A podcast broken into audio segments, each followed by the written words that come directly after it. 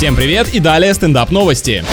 Научный блогер JT создает прототипы оружия, которым пользуются мультяшные супергерои. Главное, чтобы не появился блогер-антагонист, моделирующий уничтожение планеты. Парню удалось создать веревку с системой крюков, которая имитирует паутину Человека-паука. Да, веревка Человека-паука звучит как плохой костюм на утренник, за который дети тебя точно засмеют. Ранее в лабораторных условиях ему не удалось получить нужное соединение, которым пользуется настоящий Спайдермен. Ага, настоящий. Нарисовать надо было тогда паутину, если хотел, чтобы получилось прям как в комиксах.